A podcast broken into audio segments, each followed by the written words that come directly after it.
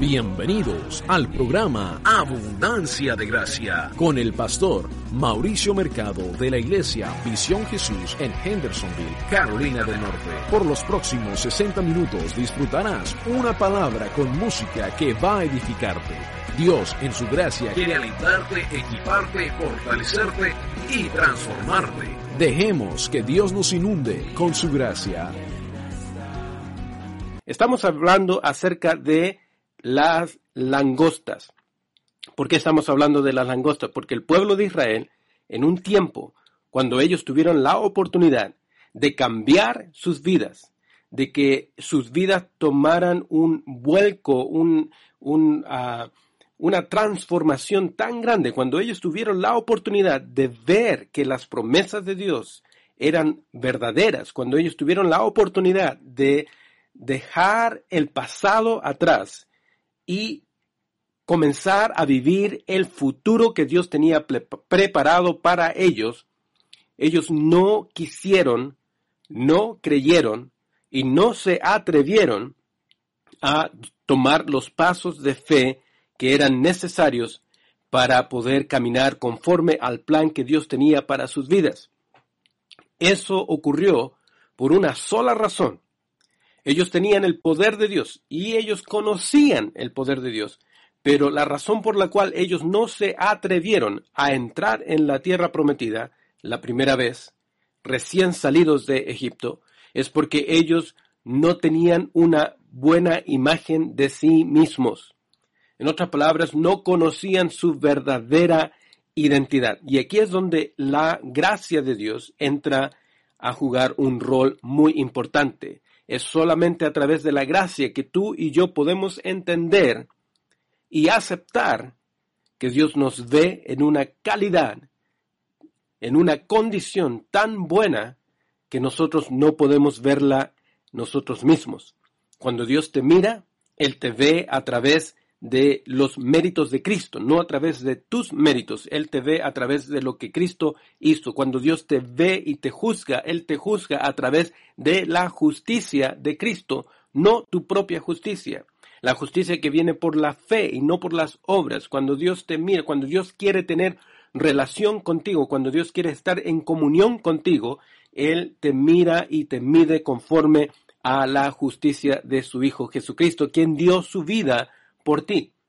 Entonces, es necesario que entendamos la gracia de Dios porque es solamente a través de la gracia en que podemos entender y aceptar la posición que Dios nos ha dado como hijos, como hijos maduros. Si te acuerdas de la historia del hijo pródigo, vas a ver que el hijo, quien había desperdiciado la fortuna de su padre, quien había rechazado a su padre, había llevado eh, consigo la fortuna de su padre y la había malgastado con prostitutas y con mal vivir, el padre cuando lo recibe, lo restaura y le da el título de hijo. En el griego esa es la palabra huíos, que significa un hijo maduro que tiene la capacidad de representar el carácter del padre.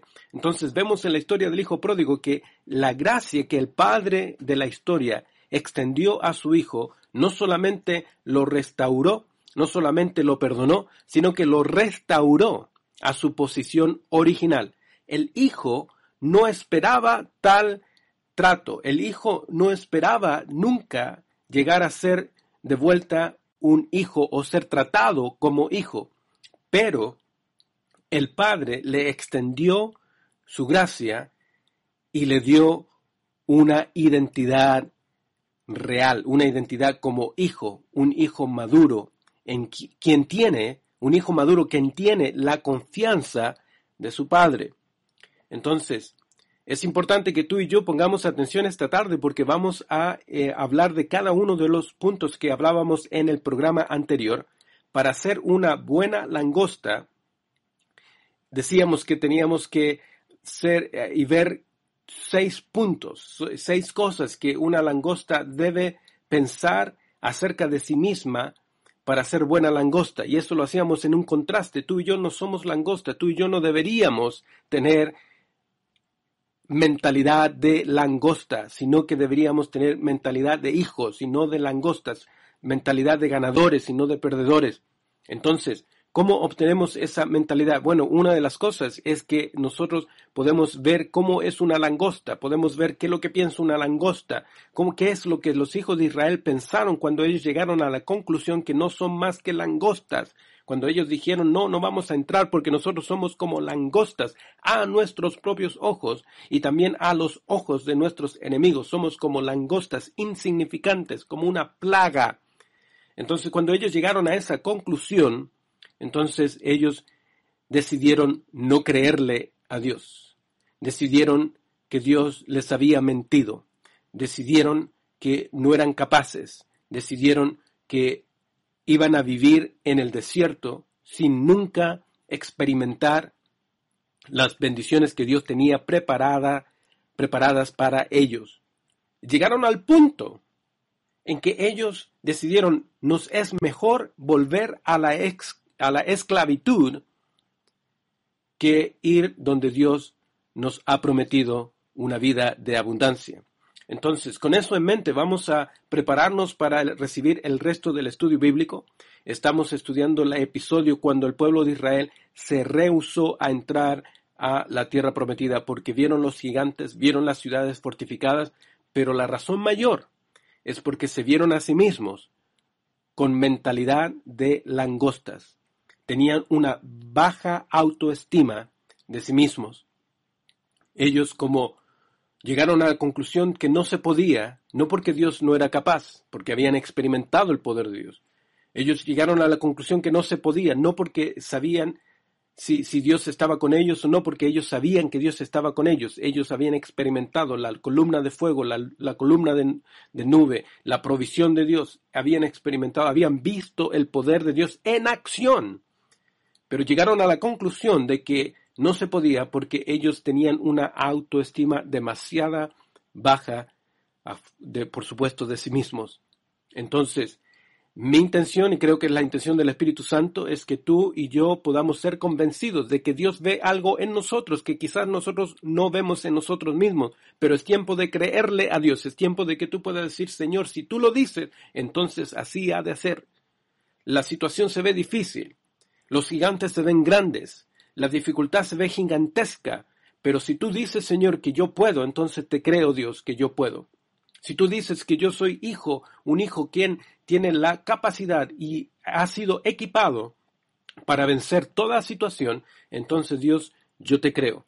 Entonces vamos a preparar nuestro corazón, vamos a escuchar esta alabanza que escuchábamos en el programa anterior, que no, eh, no es casualidad, que Dios te creó. No es casualidad, Dios te ha, te ha, creado con un propósito. Es una alabanza que descubrí esta semana y ha sido de una, una grande bendición para mí escuchar esta alabanza porque me repite una vez más y me confirma una vez más que no es casualidad que tú hoy estás respirando, porque Dios tiene propósitos para tu vida. Disfruta la alabanza y vamos a prepararnos para el resto del programa. Y de ver la luz Dios había pensado en ti. Cada palpitar de tu corazón latió junto a su corazón. Con amor él te formó de su aliento te sopló. No es casualidad,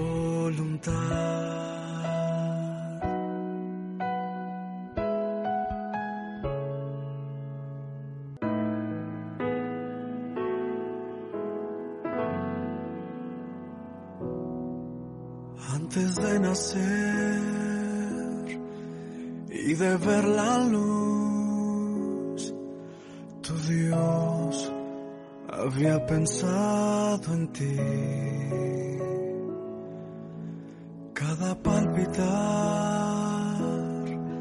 de tu corazón. Latió junto a su corazón. Con amor Él te formó, de su aliento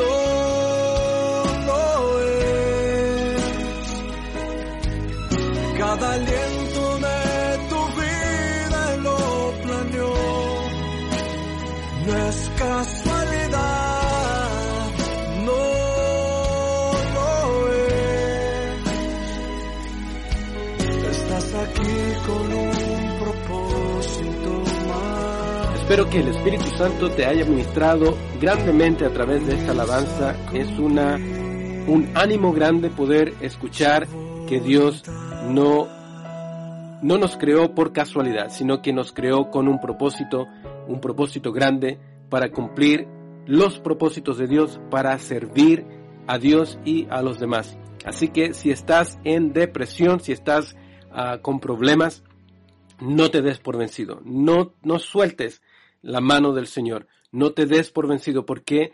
Porque Dios tiene un propósito para tu vida. La tormenta va a pasar y el sol va a brillar una vez más en tu vida, en tu, en tu espíritu, en tus emociones y todo lo que Dios está haciendo. Espero que te animes esta tarde a escuchar el resto del estudio bíblico. Vámonos a números capítulo 23. Vamos a leer desde el versículo 25 hasta el 33. En estos versículos encontramos el episodio donde el pueblo de Israel toman una decisión porque ellos no se ven a sí mismos como Dios los ve. Y por esa decisión o por esa imagen, uh, autoestima que tenían tan baja de sí mismos, ellos no cumplieron, no cumplieron los propósitos que Dios tenía. No se pudieron ni siquiera atrever a probarlo, a, intentarlo, ni siquiera simplemente se dieron la vuelta y siguieron su camino sin nunca probar los propósitos de Dios para su vida como nación. Así que leamos desde el versículo 25 hasta el 33. Y volvieron de reconocer la tierra a fin de 40 días. Se está hablando de los espías que uh, fueron enviados, que Moisés envió para que reconocieran la tierra. Versículo 26. Números 13. Números 13, versículo 25 al 33. Y dice lo siguiente. Del versículo 25 leo una vez más. Y volvieron de reconocer la tierra al fin de cuarenta días, y anduvieron y vinieron a Moisés y Aarón y a toda la congregación de los hijos de Israel en el desierto de Parán, en Cades, y dieron la información a ellos y a toda la congregación, y les mostraron el fruto de la tierra. Hasta aquí todo va bien. Estoy leyendo números 13, 25 al 33. Versículo 27. Y les contaron diciendo, nosotros llegamos a la tierra a la cual nos enviaste que ciertamente fluye leche y miel, y este es el fruto de ella. Mas el pueblo que habita aquella tierra es fuerte y ciudades muy grandes y fortificadas. Y también vimos allí a los hijos de Anac. Amalek habita en el Negev y el Eteo, el Jebuseo y el Amorreo habitan en el monte y el Cananeo habita junto al mar y a la ribera del Jordán. Entonces Caleb hizo callar al pueblo delante de Moisés y dijo, subamos luego y tomemos posesión de ella, porque más podremos nosotros que ellos. Es obvio que Caleb no tenía mentalidad de langosta, mas los varones que subieron con él dijeron, no podemos subir contra aquel pueblo, porque es más fuerte que nosotros. Y hablaron mal entre los hijos de Israel de la tierra que habían reconocido, diciendo, la tierra por donde pasamos, para reconocerla, es tierra que traga a sus moradores, y todo el pueblo que vimos en medio de ella son hombres de grande estatura. Versículo 33, y aquí es donde puedes poner atención, por favor. También vimos allí gigantes, hijos de Anac, raza de los gigantes, y éramos nosotros, a nuestro parecer, como langostas, y así le parecíamos a ellos. Éramos nosotros, a nuestro parecer, como langostas. El resultado de esto, el resultado de lo que ellos vivieron o lo que sintieron en ese momento, fue que ellos nunca llegaron a vivir en la tierra prometida. Todos los hombres que se rehusaron, los hombres de guerra que se rehusaron a entrar porque tenían mentalidad de langosta, tenían una autoestima demasiada baja de sí mismos, murieron en el desierto y nunca entraron en la tierra prometida. Y eso no es el destino que Dios ha preparado para ti. Dios quiere que tú vivas en la abundancia de la gracia y de la vida, la abundancia de la vida que Dios tiene preparado para ti. Fue Cristo quien dijo en Juan 10:10, yo he venido para que tengan vida y para que la tengan en abundancia. Recuérdate de eso, no fue Pedro, no fue Juan, no fue Mateo, ninguno de los apóstoles, fue Cristo mismo quien dijo, el ladrón no viene sino para hurtar, matar y destruir. Yo he venido para que tengan vida y para que la tengan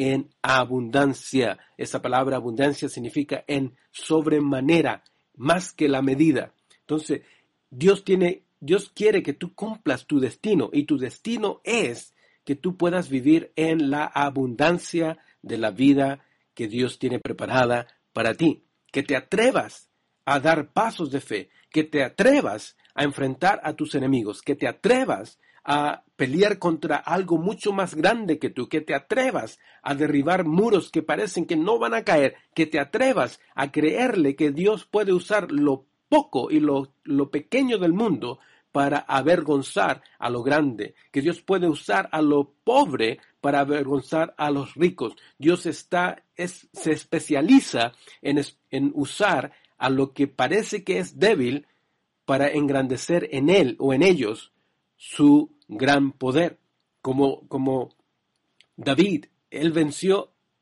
a Goliat, mucho más grande que él. Entonces Dios quiere que tú te atrevas a vivir la vida abundante. Si tú vas a vivir la vida abundante, vas a tener que entender que Dios te va a poner eh, desafíos, que Dios te va a poner montañas, que, que van a haber montañas, que van a haber cosas que tú vas a tener que vencer, pero como dice la palabra, en Cristo tenemos la victoria, ya tenemos el triunfo. Cristo venció toda potestad, todo principado, todo lo que se viene. Dice la palabra que no hay arma forjada en contra de mí que ha de prosperar.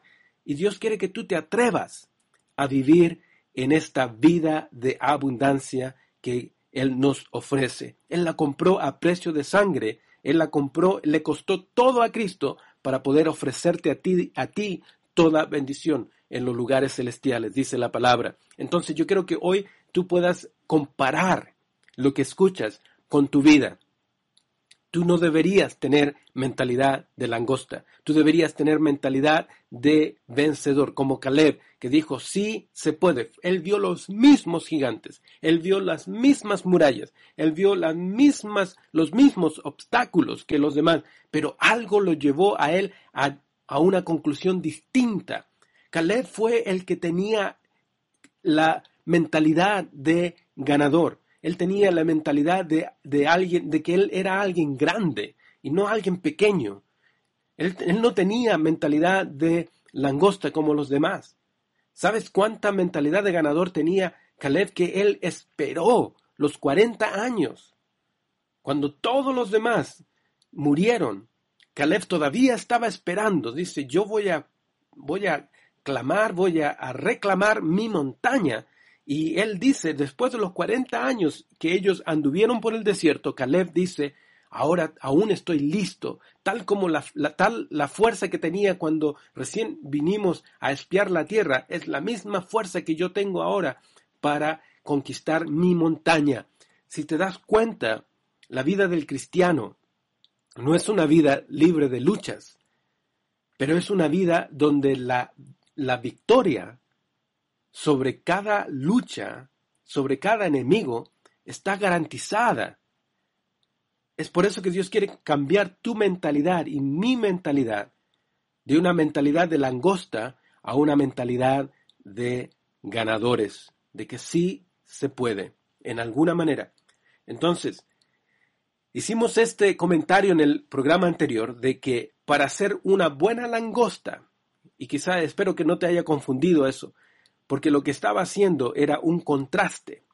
Vamos a hablar de cómo una buena langosta piensa, porque eso es lo contrario a lo que tú deberías pensar. Para ser buena langosta o para tener mentalidad de langosta, número uno, deberíamos ignorar todo lo que Dios ha hecho en el pasado. Para ser una buena langosta, hay que tener la habilidad de ignorar el récord de Dios. Número uno. Número dos, para ser buena langosta, deberíamos estar convencidos de que estamos solos enfrentando nuestro futuro. Eso es número dos. Deberíamos estar convencidos de que vamos a estar solos enfrentando nuestro futuro. Y recuérdate, estoy haciendo un contraste. Una langosta piensa de esta manera, pero tú no eres langosta. Número tres, para ser buena langosta, tienes que contar con tus propios recursos solamente. Una langosta cuenta con solamente sus propios recursos. Número cuatro, para ser una buena langosta, tienes que mirar a tu, tu obstáculo más grande y más fuerte que tú.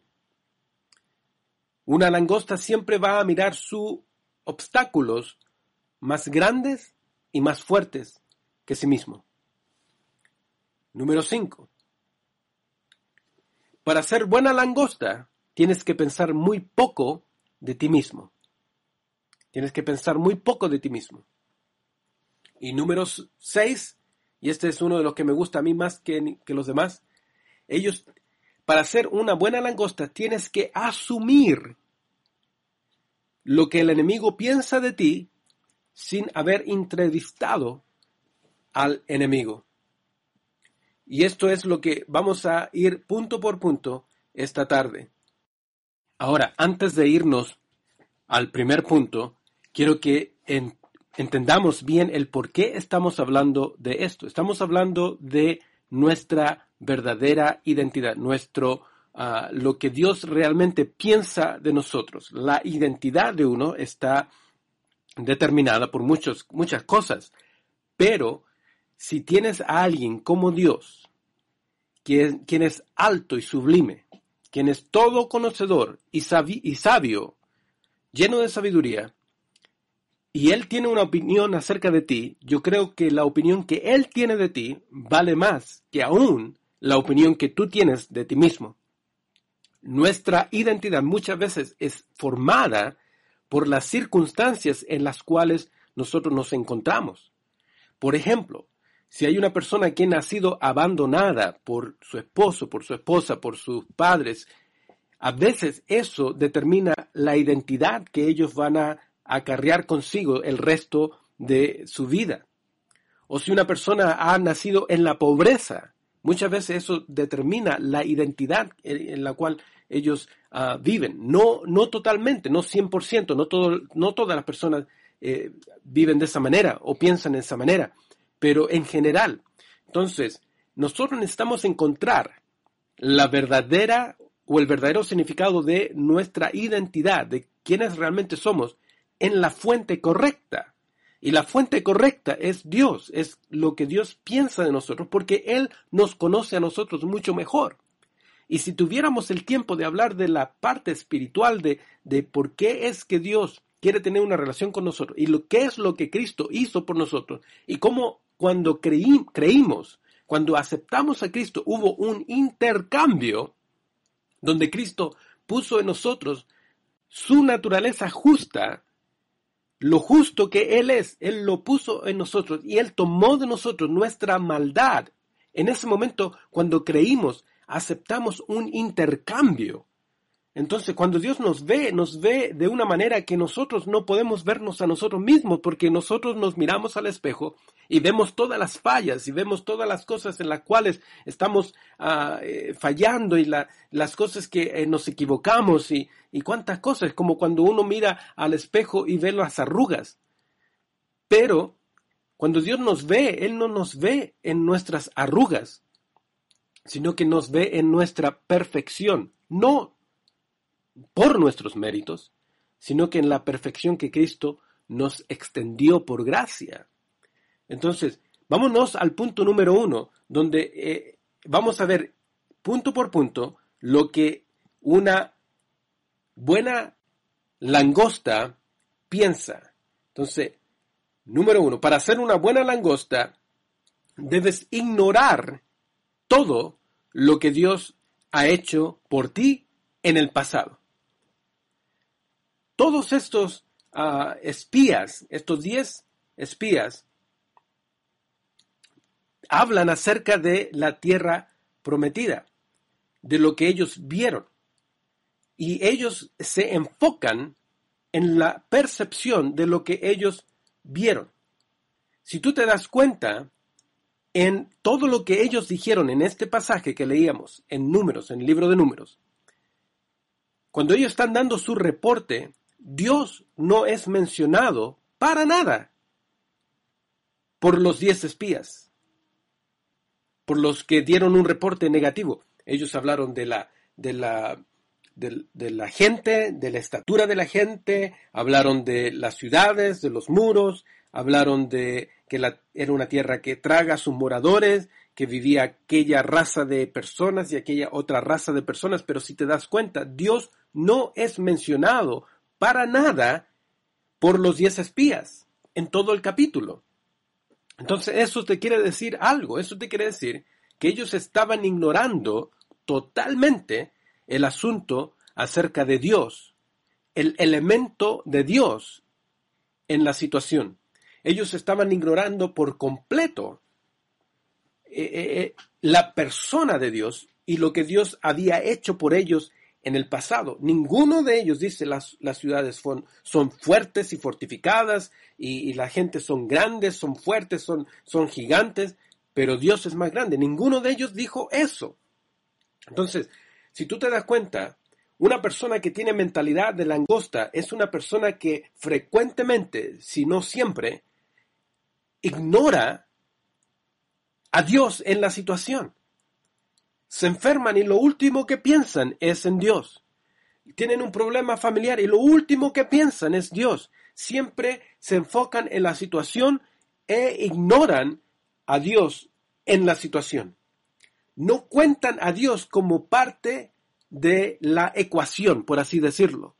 Entonces, para ser buena langosta, uno tiene que tener la habilidad de ignorar completamente a Dios.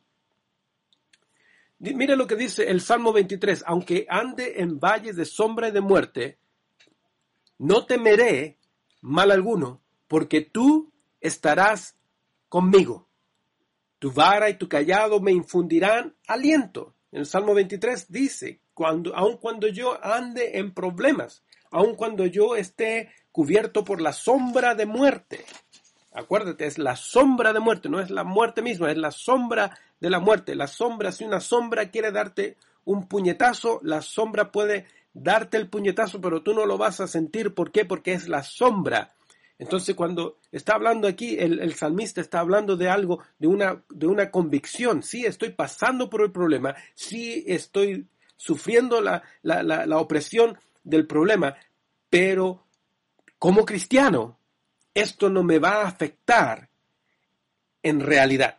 Esto no me va a destruir en realidad. Entonces, el salmista dice en el Salmo 23, aunque ande en el valle de la sombra de muerte, no temeré mal alguno, porque tú estarás conmigo. Hermanos, queridos amigos que me escuchan, tú sabes, y aun cuando tú digas, no, es que yo no, no sé de Dios, no, no, pero aún tú, si lo piensas bien, por favor, piénsalo bien. Tú sabes que Dios ha sido bueno contigo. Tú sabes que Dios ha hecho milagros en tu vida. Tú sabes que Dios es un Dios real. Tú lo has experimentado. Quizás no te has dado cuenta, quizás no lo has tomado en consideración, pero cuando tú lo piensas, Dios ha sido bueno contigo. Estás trabajando porque Dios es bueno. Si perdiste el trabajo, Dios te trae provisión, aun cuando no tengas trabajo. ¿Por qué? Porque Dios es bueno. No podemos pasar por el valle de la sombra de muerte sin tener en, en cuenta, sin estar enfocados en Dios.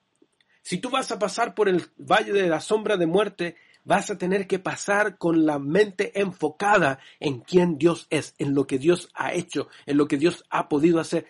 Acuérdate de lo que estos diez espías hicieron. Ellos ignoraron por completo el asunto de Dios. Ignoraron por completo a Dios en el asunto. Ellos, mira, mira, mira lo que acaba de ocurrir. Ellos ignoraron por completo las diez plagas en Egipto que ellos vivieron mientras los egipcios andaban rascándose la cabeza por los piojos, les estaban saliendo a ellos ya, ya heridas a los egipcios por, por los, los, piojos que Dios, eh, la plaga de piojos que Dios envió, y ellos no tenían ni un solo piojo, ellos ignoraron eso. Cuando Dios convirtió la sang, la, el agua del Nilo en sangre, que era el Nilo era un dios para los egipcios, como Dios destruyó la, la, la espiritualidad, que el significado del río Nilo para los egipcios, ellos ignoraron el hecho de que Dios venció a todo Dios egipcio. Cuando, cuando las, las, los ganados las vacas, las ovejas de los egipcios estaban muertas en el campo por montones, por cientos y cientos de animales muertos de una vez en, en los campos de los egipcios, en los campos de los, de los hebreos. Las ovejas estaban diciendo, ma, ma, ellos, las ovejas, los, las vacas, los, el ganado estaba vivito y coleando y estaban saludables. Ellos ignoraron eso. Ellos no tomaron en cuenta eso. Imagínate lo que ocurrió cuando ellos miraron la ciudad fortificada, miraron los gigantes y la, la, la opción de, de, enfocarse en algo. Ellos se enfocaron en el obstáculo, pero ignoraron por completo lo que Dios estaba haciendo. Ahora, imagínate, ¿qué es lo que ellos estaban pensando en un momento? Que ignoraron todo lo que Dios había hecho en el pasado y lo había hecho recientemente, todo lo de Egipto y lo de Faraón, cómo Dios abrió el mar rojo, cómo Dios uh, hizo que, los, que el Faraón y su ejército se ahogaran en, en el agua del, del, mar rojo, etcétera, y todo lo que ellos vivieron. Ellos habían totalmente ignorado lo que Dios era capaz de hacer. Y tú y yo no podemos caer en ese error. Si tú estás pasando por un, por un valle de sombra y de muerte, no ignores que Dios es capaz, que Dios te ha demostrado su capacidad, que Dios te ha demostrado cuánto Él te ama y cuánto Él quiere cuidar de ti y cómo Él quiere hacer cosas maravillosas en tu vida. Y, cree en eso, cree que Dios es capaz. Ahora, otro ejemplo bíblico de esto es David y Goliat. Cuando David confronta a Goliat, él lo confronta contando, tomando en cuenta lo que Dios había hecho en el pasado a través de él y con él, en la vida de él. ¿Te recuerdas cuando Saúl vino y le preguntó a David, le dice, no le preguntó, sino que le dijo, tú eres demasiado pequeño para enfrentar a este, a este gigante experimentado en la guerra. Y David le responde, le dice, mira, Dios me ha entregado al oso y al león en mis manos. En otras palabras, con mis propias manos, Dios me ha dado la fuerza de matar al león y al oso. Y así también lo hará con este. Lo que Dios había hecho en la vida de David en el pasado lo, le llevó a, a tener poder y autoridad para enfrentar lo que venía enfrente ahí ese día. Entonces, como Dios ha actuado en el pasado, lo llenó de poder para enfrentar lo que venía en el futuro. Entonces, la pregunta es, el récord de Dios, no sé si lo puedo decir de esta manera, el crédito que Dios tiene, si lo pudiéramos poner en esos términos, de lo que Él ha hecho, el, el, el, el archivo, el archivo de lo que Dios tiene y de lo que Dios ha hecho por ti, ¿vale de algo? ¿Cómo Dios te sanó? ¿Cómo Dios te proveyó? ¿Cómo Dios te dio paz en medio del problema? ¿Cómo Dios ah, te trajo un amigo para consolarte en el tiempo preciso? ¿Cómo es que Dios le puso en el corazón de aquella persona cuando no tenías nada, cuando tenías necesidad económica? Eh, Dios le puso en el corazón de esa persona que ni siquiera sabía tu problema, de traerte una bendición económica. Entonces, el archivo de lo que Dios ha hecho por ti, ¿vale de algo? Y la respuesta es absolutamente que sí, vale mucho, vale demasiado. Entonces no ignores, cuando pases por un problema, cuando pases por la situación difícil, no ignores el récord de Dios, sino que úsalo, como los pastores en el Salmo 23 dice, tu vara y tu callado me infundirán aliento. Yo, leí en un libro histórico de, cómo los pastores eran personas muy solitarias. A veces pasaban semanas, días, a veces meses en los campos apacentando las, ovejas solos.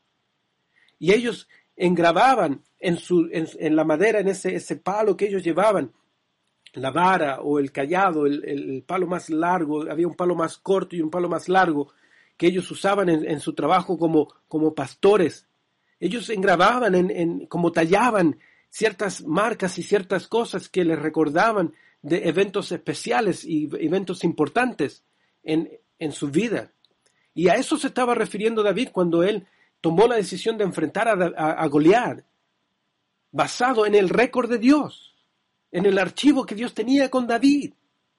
Dices, Dios me dio la fuerza para matar al león y al oso, entonces me dará la fuerza también para matar a este gigante. La fuerza que él necesitaba la encontró en el archivo y en el récord de Dios.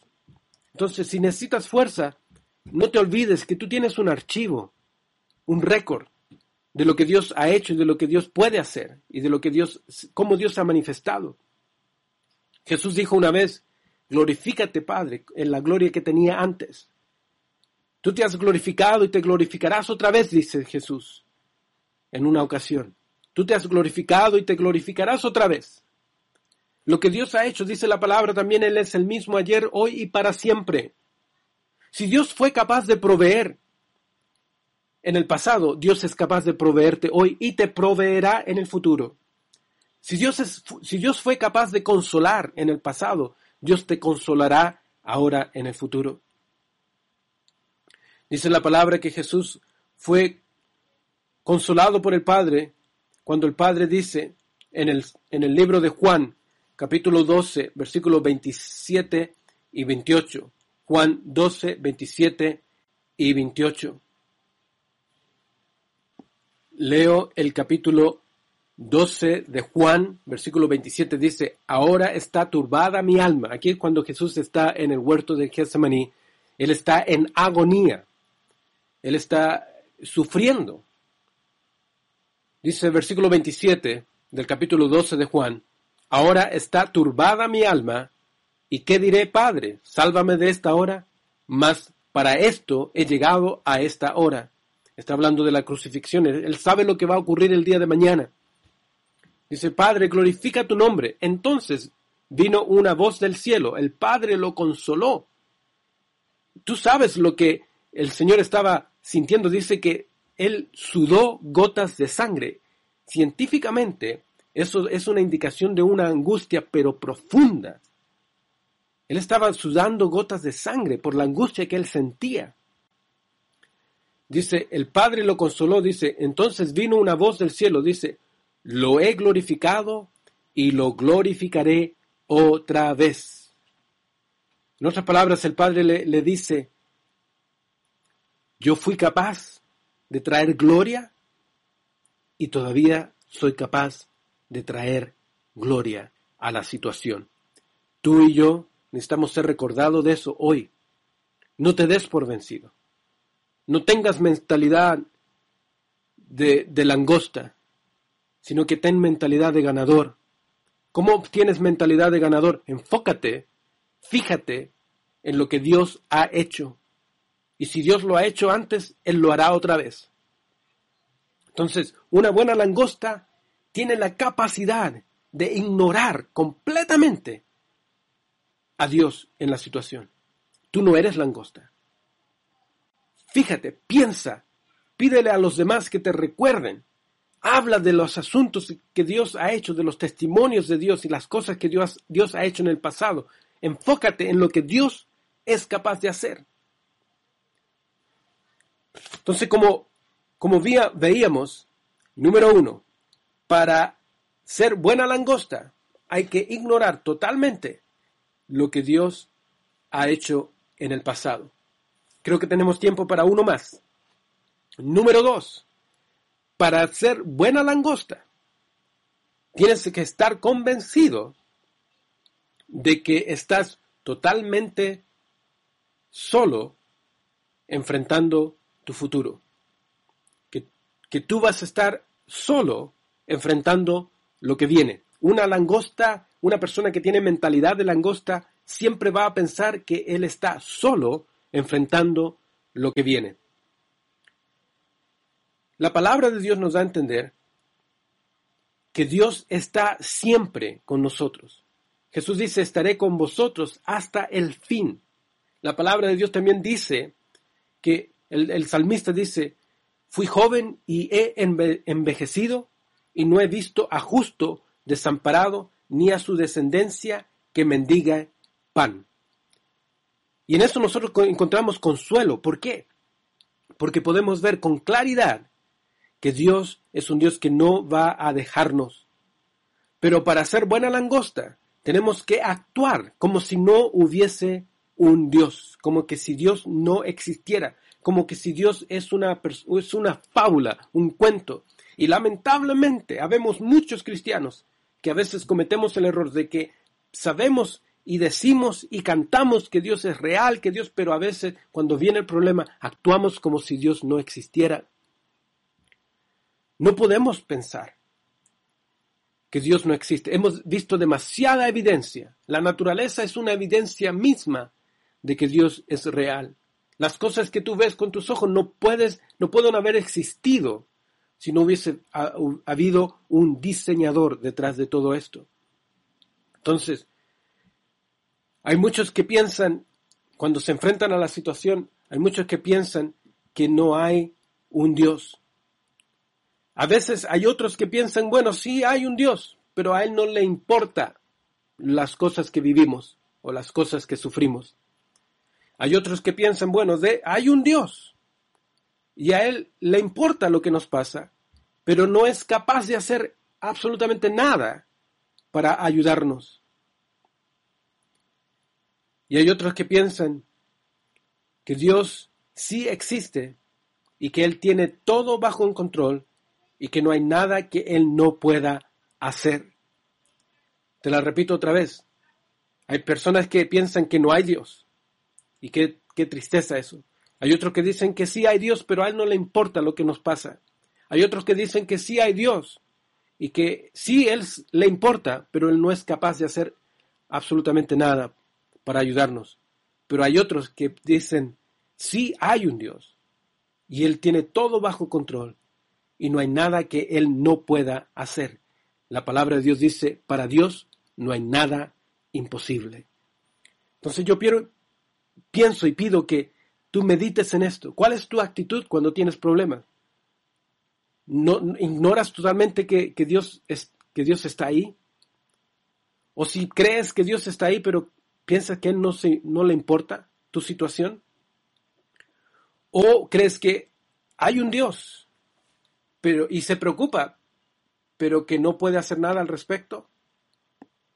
¿O piensas tú que hay un Dios que realmente puede y tiene todo control y que puede hacer cualquier cosa en tu vida?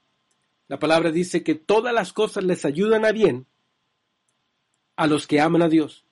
Eso es, una, es un consuelo cuando estamos pasando por problemas, porque en eso nosotros podemos entender que Dios es un Dios que puede usar todo.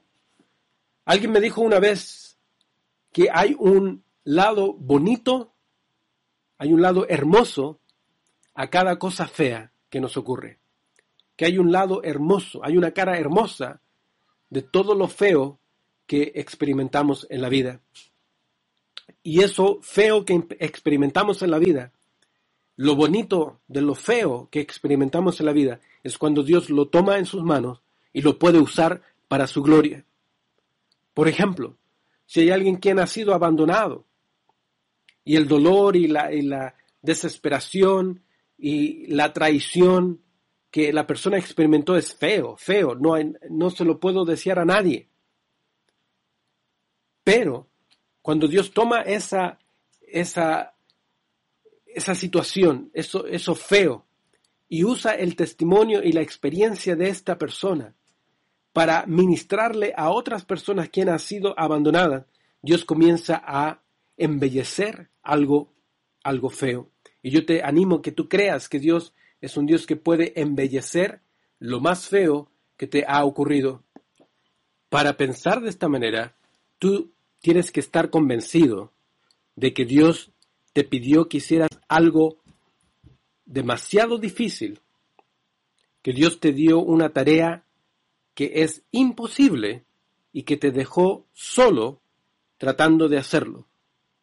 Es como una, es una contradicción. Para que nosotros estemos convencidos de que tenemos que enfrentar el futuro en nuestras propias fuerzas, porque eso es lo que una persona con una mentalidad de langosta piensa. Para que tú y yo estuviéramos, estemos convencidos de que Dios nos ha puesto metas en el futuro y nos ha puesto reglas y nos ha puesto demandas y nos ha puesto cosas que tenemos que cumplir en la vida, pero nos ha dejado solos para que nosotros cumpliéramos esas cosas sin darnos, sin equiparnos, sin proveernos. Una persona con mentalidad de langosta está siempre convencido de que está solo enfrentando el, futuro. Y para llegar a esa forma de pensar, tienes que estar convencido de que Dios te dio una tarea difícil, imposible, casi imposible de cumplir y que te dejó solo tratando de hacerlo. Yo no sé si alguna vez has estado en un trabajo que alguien te dice, haz esto, esto, esto, y no te explica, no te enseña, no te, no te, no te entrena cómo hacerlo. Es un, es un sentimiento bien, bien feo eh, estar en esa situación. Una persona con mentalidad de langosta Considera que Dios es capaz de hacer eso. Considera que Dios te dice, vive una vida santa, pero no te da la, la, la fuerza para vivir una vida de santidad. Es una persona que está convencida de que Dios le pide hacer cosas imposibles y que no lo equipa ni le da la fortaleza para cumplirlas. Entonces tú no eres langosta, yo no soy langosta. No tengamos mentalidad de langosta. Si Dios te ha puesto una tarea, un llamado grande en tu vida, una cosa que tú sabes y piensas que no puedes en tus propias fuerzas, es porque Dios tiene planes y porque Dios te ha de proveer todo lo que necesitas para poder cumplir lo que tú tienes por delante. Miren lo que dice en Filipenses capítulo 2, versículo 12 y 13. Por tanto, amados míos, como siempre habéis obedecido, no como en mi presencia solamente, sino mucho más ahora en mi ausencia, ocupaos en vuestra salvación con temor y temblor. Porque Dios es el que en nosotros produce así el querer como el hacer por su propia voluntad, por su buena voluntad.